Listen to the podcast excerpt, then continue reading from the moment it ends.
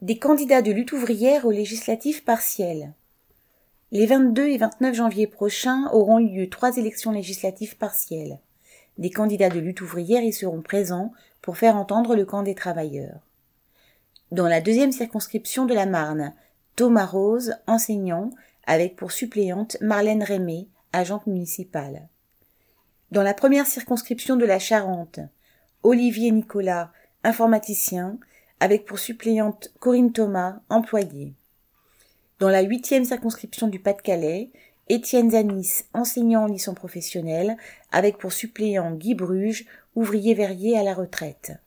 Il est possible de suivre leur campagne sur le site internet de lutte ouvrière, onglet en région entre guillemets.